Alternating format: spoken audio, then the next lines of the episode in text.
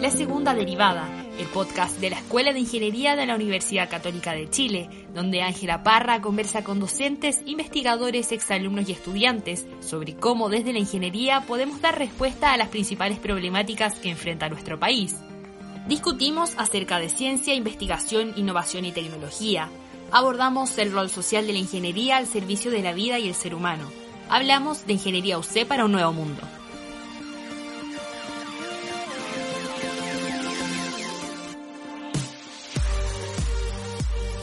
Dime lo que comes y te diré quién eres. Es la cita de Antel Briat Savarin, un jurista francés que de hecho se hizo famoso porque es el autor del primer tratado de gastronomía titulado La fisiología del gusto. Para hablar de los alimentos, cómo la ingeniería entra en ellos y cómo de alguna manera nosotros podemos también saber qué es lo que comemos y así alimentarnos mejor, Hoy tenemos de invitado al profesor Franco Pedrecci del Departamento de Ingeniería Química y Bioprocesos de nuestra escuela. Él es doctorado en Ingeniería y postdoctorado en Ingeniería en Alimentos de la Universidad de Lund. Profesor, sea usted y todos y todas muy bienvenidos a este nuevo capítulo de nuestro podcast, la segunda derivada de la Escuela de Ingeniería UC.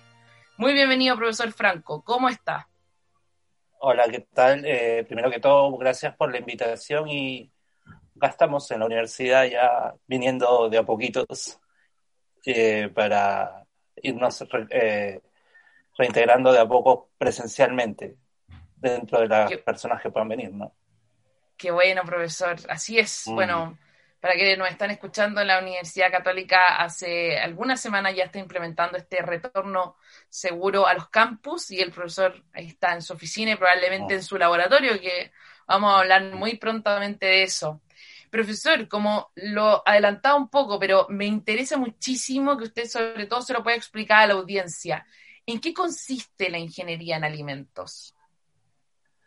Bueno, la, ingeniería de alimentos es una, disciplina que yo diría que tiene su origen en la ingeniería química, ¿ya? Porque muchas de las operaciones unitarias que usamos, eh, principios físicos, químicos, eh, vienen de la ingeniería química.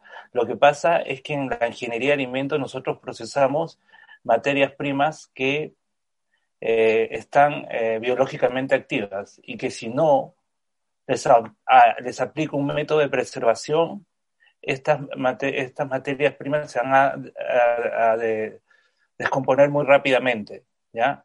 Y también si yo no controlo de manera efectiva la descomposición de estas materias primas eh, puede ser que eh, puedan originar este, enfermedades e incluso la muerte en personas al ingerirlas sin que éstas se den cuenta, sin que haya un, un efectivo, una efectiva señal sensorial que te diga a ti que, oye, esto no lo debes comer.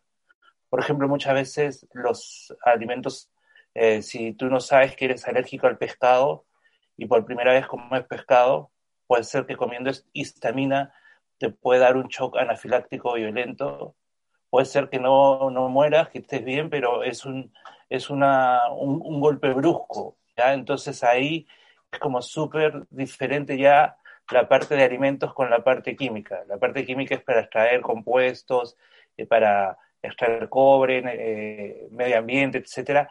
Acá no, acá procesamos cosas que no las comemos, que nos pueden hacer daño y eventualmente que nos pueden causar la muerte si es que no están en buen estado.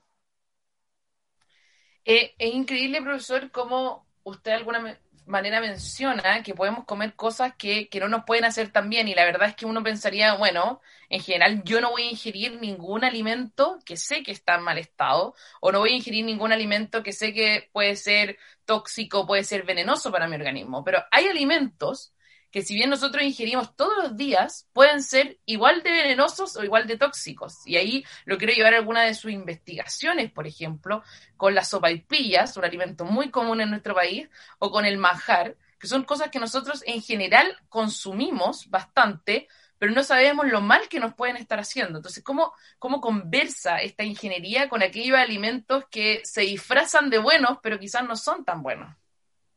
Es que acá hay dos cosas. Acá hay, por ejemplo, contaminantes externos a los alimentos que te pueden hacer mucho daño, por ejemplo, como el caso de del cianuro en las uvas exportadas de Chile, eso es un acto de terrorismo, ¿ya? Entonces, ya, pero también está el punto de que tú, por ejemplo, puedes comprar muchas frutas y las frutas vienen con pesticidas.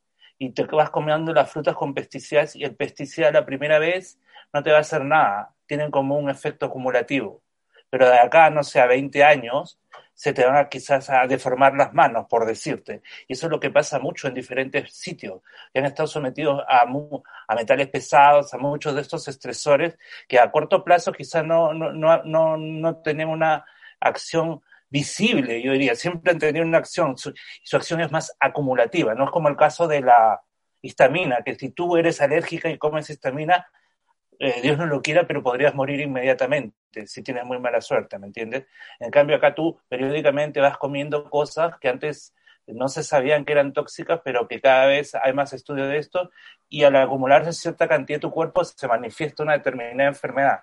Pasa mucho en esto en los pueblos donde a cierta edad, por ejemplo, expuesto a, eh, donde hay minería, donde están expuestos a sustancias tóxicas, a cierta edad la población comienza a manifestar ciertos tipos de enfermedades comunes entre todos, que no se manifestaban antes. ¿ya? Entonces, este, eh, yo creo que cada vez hay que ser mucho más preventivo que reaccionario ¿ya? ante estas cosas. Eh, los alimentos en general, yo creo que, hablando de buenas prácticas en alimentos, lo único que no se tranza cuando uno produce un alimento es que el alimento sea inocuo. O sea, tú puedes ponerle más azúcar, menos azúcar, más, rojito, más amarillo, todo, pero no puedes transar la calidad de un alimento, la inocuidad. Si no te puede vender a ti un, un, un, alimento sin estar seguro de que el alimento no te va a hacer daño, ¿ya? Y si pasase eso, es porque hubo un, un error, un, un no intencionado. Salvo las uvas que mencioné con cianuro, que eso es bioterrorismo. Pero puede ser que hubo un error y, y pucha, salió mal a la producción y, y, y, enfermó a la gente, ¿ya? Entonces, claro, en el mayor, esto se da muchas veces que algunas personas se enferman con los alimentos, pero ahora también con las redes sociales inmediatamente eh, comienzan a te toman la foto del alimento y te es como mucho más fácil saber de lo que pasa. En cambio, antes eh, uno llamaba al número del servicio al consumidor y era todo como más este privado, por así decirlo. En cambio, ahora hay que tener mucho más cuidado porque el, cualquier detalle puede ser este, expandido a través de las redes y eso afecta tu reputabilidad a la hora de vender alimentos. Por ejemplo, respecto a las sopa, sopaipillas, hay que tener en cuenta también que hay alimentos que ya de por sí, las sopaipillas es un alimento calórico, porque tiene, es frito, tiene aceite y, y y tiene una masa de carbohidratos, ¿ya? Pero entonces, si yo quiero una buena sopa y pilla, lo primero que hay que ser consciente es, si yo quiero que la sopa y pilla no llegue a ser, no es un alimento, digamos, saludable, pero este, dependiendo de la cantidad que yo me coma, va a ser dañino o no. Si yo me como todos los días tres sopaipillas, probablemente eso va a tener un efecto negativo en mí. Pero si yo me como una sopaipilla eh, una vez por semana, una vez cada dos semanas, va a ser una fuente de placer lo cual está bien también, ¿ya? Pero lo fundamental es que la sopa y uno es la frecuencia, o sea, cuántas veces tú te comes sopa y pillas durante eh, una semana, por ejemplo. A medida que tú comas más, por más que las sopa y pillas estén impecablemente preparadas, como tienen aceite y todo, van a afectar negativamente porque vas a tender a, acumular peso, ¿ya? Y la otra es que suponiendo que, eh, tú comes poquísimo, pero te vas a los carritos estos de sopaipilla y ves esos carritos que están con el aceite marrón, humeando, que tú, no sé, como a, un medio kilómetro hueles el aceite, ¿ya? Y que la superficie es brillosa, como que de por sí que no te tinca, ¿me entiendes? Porque el, olor es como demasiado penetrante, entonces eso también es dañino, eso te puedes comer una, pero por los compuestos tóxicos que se forman por haber usado tanto el aceite, te puede hacer daño al estómago, por ejemplo, ¿ya? Entonces acá siempre hay que tener eh, cantidad de lo que como y calidad de lo que como. ¿ya? Entonces hay compuesto, el manjar también es mucho azúcar, no es para comer constantemente. ¿ya? Entonces es un, es un alimento que se, se, puede comer cada cierto tiempo en una torta, en diferentes cosas, pero no es para estarlo comiendo todos los días. Y bueno, hay personas, grupos vulnerables que no, no deberían comerlo, por ejemplo, los diabéticos, etc. ¿Ya? Entonces, Así es. Para Celso, otra, otra frase, este, este, va a ser un podcast de las citas, profesor, perdóneme, pero para Celso decía, todo es veneno, nada es veneno. La diferencia está en la dosis. Y yo creo que, bueno, con los alimentos pasa un poco eso. Eso es lo que, te quiero, lo que te quiero decir, que, por ejemplo, suponiendo las grasas, hay una parte de la inocuidad de alimentos que se llama inocuidad nutricional. Porque está la inocuidad, como te dije, que, pucha, le, le echaron pesticida al, a la manzana, ¿me entiendes? Vino de afuera. O le echaron, este, o a la, la carne vaca tiene hormonas y tiene antibióticos, vino de afuera, ¿me entiendes? Yo ahí no puedo hacer nada. Pero lo otro es que hay alimentos este, como fundamentalmente las grasas, los carbohidratos y los que están en los sellos negros, la sal y el azúcar. Este, no, es que eh, esos son nutrientes, por eso se le llaman nutrientes críticos es un nutriente que de acuerdo a la concentración en la que esté en el alimento o a la que tú lo consumas, va a ser crítico o va a ser indispensable para tu desarrollo, ¿me entiendes? Entonces el problema no es el nutriente, el problema es qué cantidad te estás comiendo. Y la cantidad va a depender de la frecuencia con que consumes el alimento por el número de alimentos que te comes cada vez que te animas por comer ese tipo de alimentos. ¿Ya? O sea, es una parte también de uno. Si tú eres moderada, en comer dulces y eso, este, yo no le veo mayor problema, pero el problema es cuando, por ejemplo, si todos los días comes McDonald's, todos los días comes papas fritas, todos los, como que se hace una rutina, yo creo que ahí vienen los grandes problemas este, eh, de acumulación de eh, triglicéridos, colesterol eh, y, y síndrome metabólico y de, al final de sobrepeso, ¿ya? Es la dieta en el fondo, que, una, que, un, país o que una persona eh, va adquiriendo la que tiene fuerte influencia en su salud.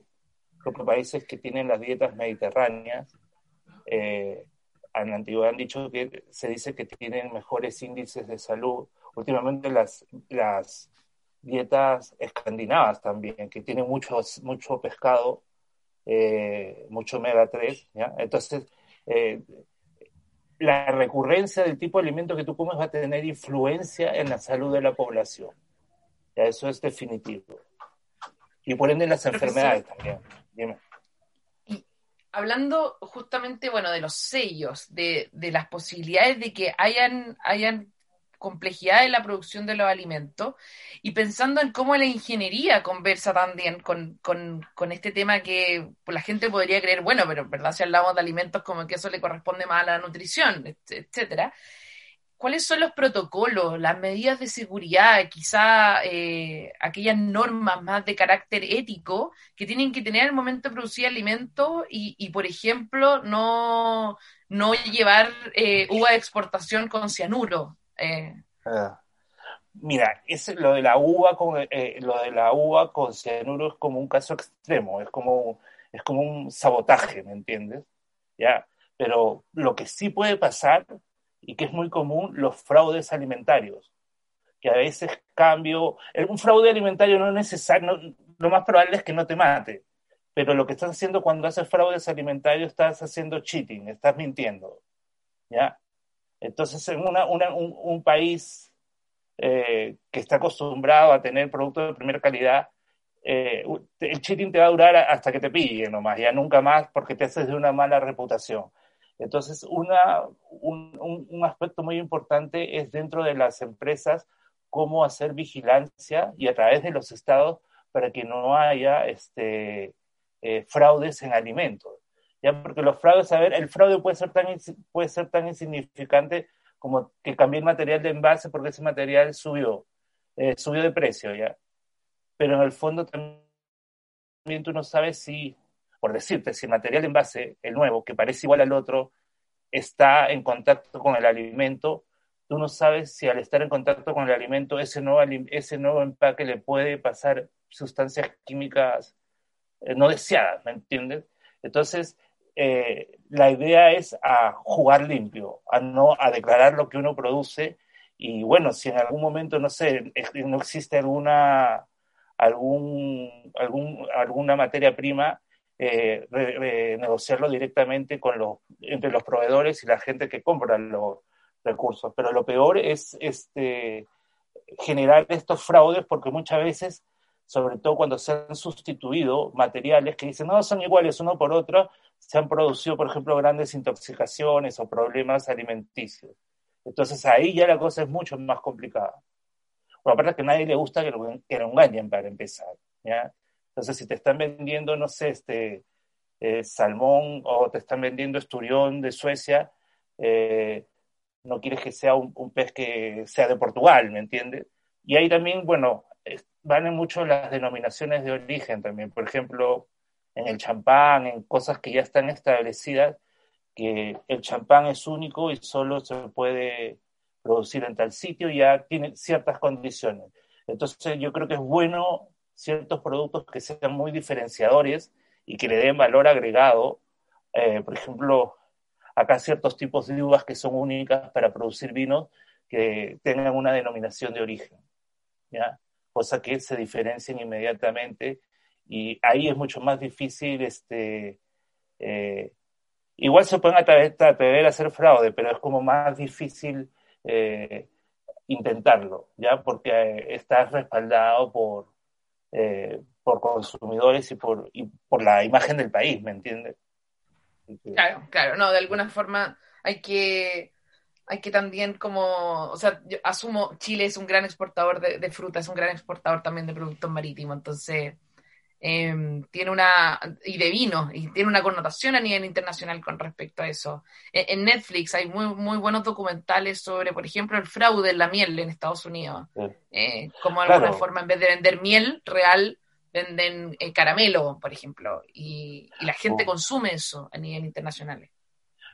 Y, y, el fraude, por ejemplo, sin intención, los chinos una vez quisieron hacer eh, hacer un fraude con los niveles de proteína de la leche, subirlos artificialmente y utilizar alguna sustancia. Y bueno, parecía que todo era inocuo, todo era inocuo, porque la gente no tenía consecuencias al, al instante. Y, y, aparte, los que tenían consecuencias eran los niños. Y después de cierto tiempo, justo esto eh, les explotó para las Olimpiadas. Muchos niños les comenzó a dar este, enfermedades a los riñones y muchos de ellos se morían. Y todo esto fue tapado para evitar un escándalo mundial. Pero, por ejemplo, mucha de la leche de China que iba, por ejemplo, a Inglaterra, mató muchas mascotas, por ejemplo. O sea, no lo hicieron con la intención de matar, lo hicieron con la intención de adulterar para subir el nivel de proteína, pero el mismo hecho de hacer una cosa, si tú estás seguro que está mal, en este caso originó una tragedia y un, y un impacto mundial para China como país en la que incluso hubo eh, varias personas sometidas a la pena de muerte por, por, bueno, que en, el fondo el, gobierno lo sabía, ¿me entiendes? Así que China, es otro tipo de gobierno, entonces se han dado casos como bien complicados por esto de los fraudes. Hay responsabilidades ingenieriles también ahí. O sea, hay, ingenieros, ingenieras en alimentos, ingenieros, ingenieras químicas que están en la industria y que, por supuesto, tienen que velar por la calidad de los alimentos. Es así, profesor, ¿no? Es parte de la ética, yo creo. Por eso que es fundamental que nuestros alumnos salgan con valores éticos sólidos y, y siempre estarles recordando eso que se van a enfrentar quizás a diferentes situaciones. Eh, pero no solo van a ser valorados por sus capacidades como ingenieros, sino también por sus capacidades como personas, ¿ya? Y dentro de esa persona están los valores y la ética de la persona, ¿ya? Que es muy valorada en los países fundamentalmente, o sea, es muy valorada en todos lados por mucha gente, pero en los países este, europeos o países que, que, generalmente usan bastante, que tienen bastante, pagan buenos precios por los productos, ellos, eh, si bien hacen sus controles, pero todo está muy basado en la, en la palabra. Y, y, si la, y si hay una experiencia mala, como te digo, ahí nomás llegaste. Yo recuerdo haber estado en, eh, en Noruega una vez y conversaba con exportadores de frutas, por ejemplo, y siempre en, Escandinavia la fruta chilena tenía como muy buena reputación. y, muchos de ellos me dijeron que habían tenido como muy malas experiencias con fruta de Argentina, por ejemplo. O sea, cada vez era, fue como un tema en esa época, te estoy hablando hace 10 años, no sé cómo estará la situación hoy día.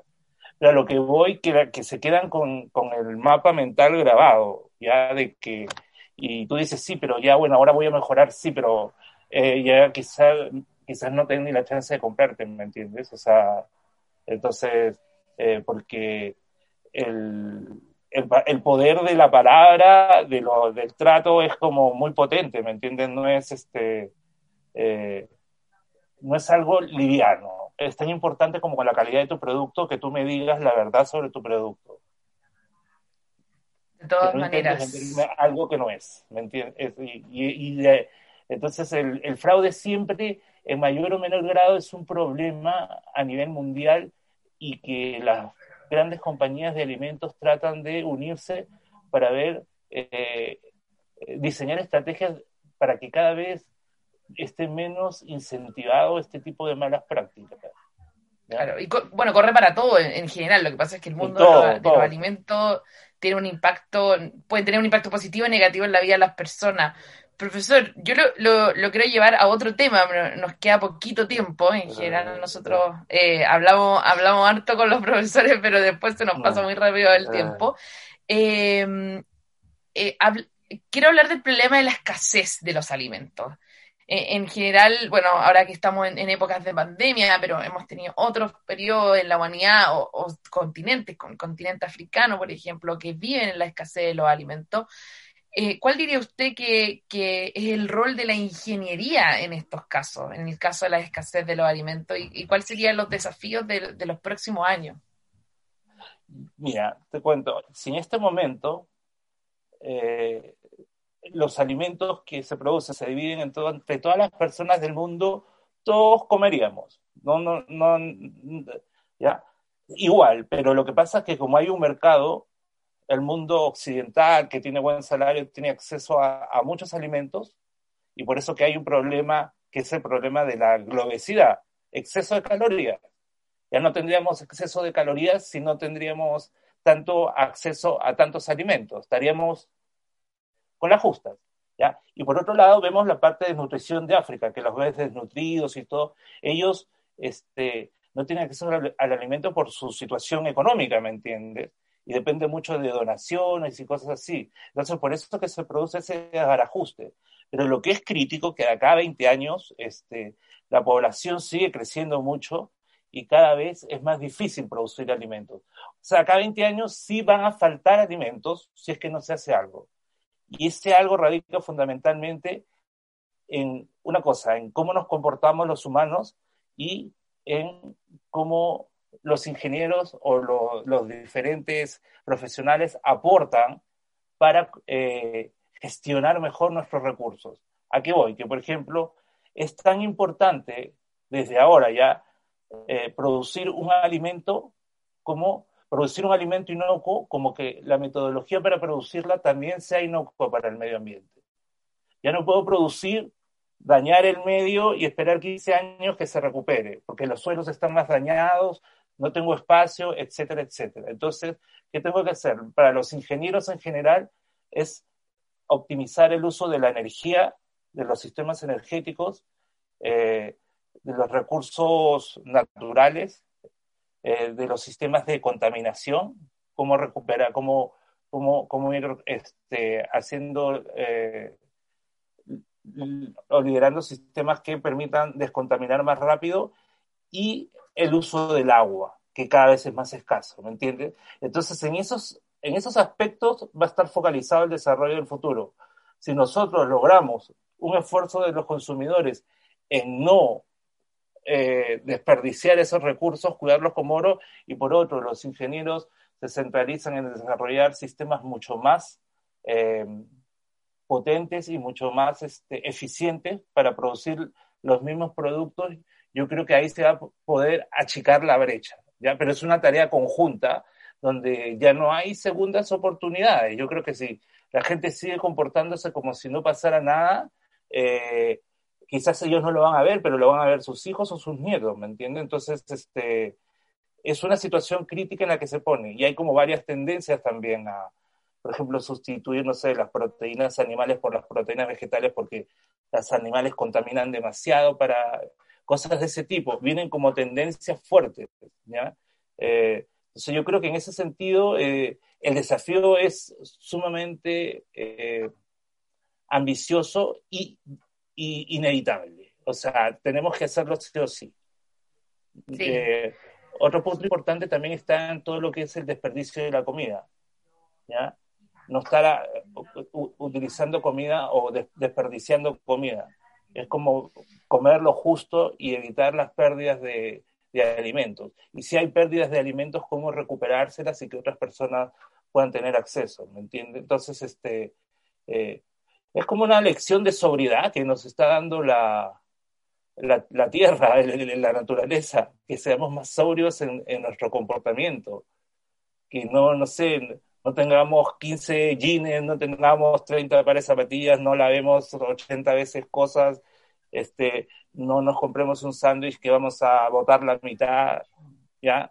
Es por ahí va el llamado. Y, y bueno, muchos, muchos países ya están, eh, están empezando con esto. Yo creo que acá también en Chile hay como una buena tendencia.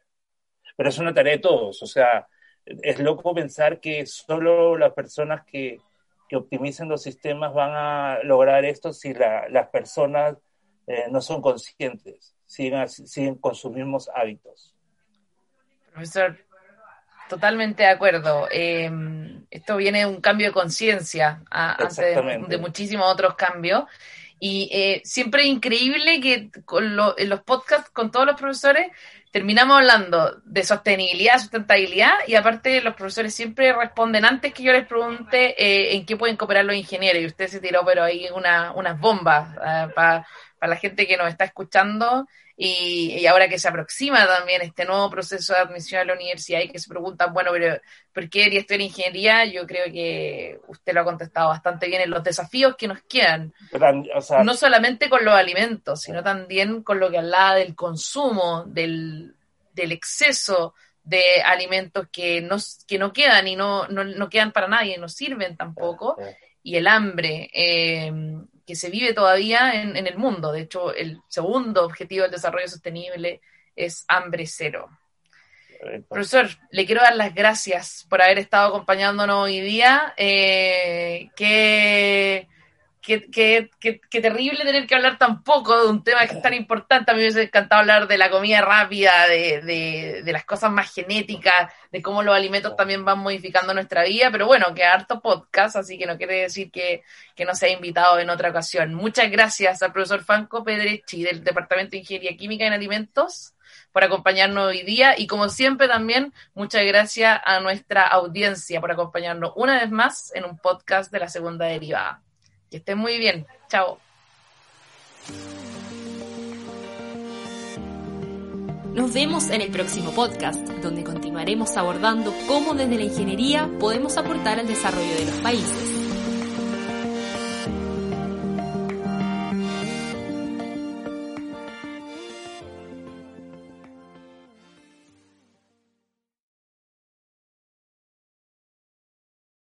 Las opiniones vertidas en este podcast son de exclusiva responsabilidad de quienes las emiten y no de este canal.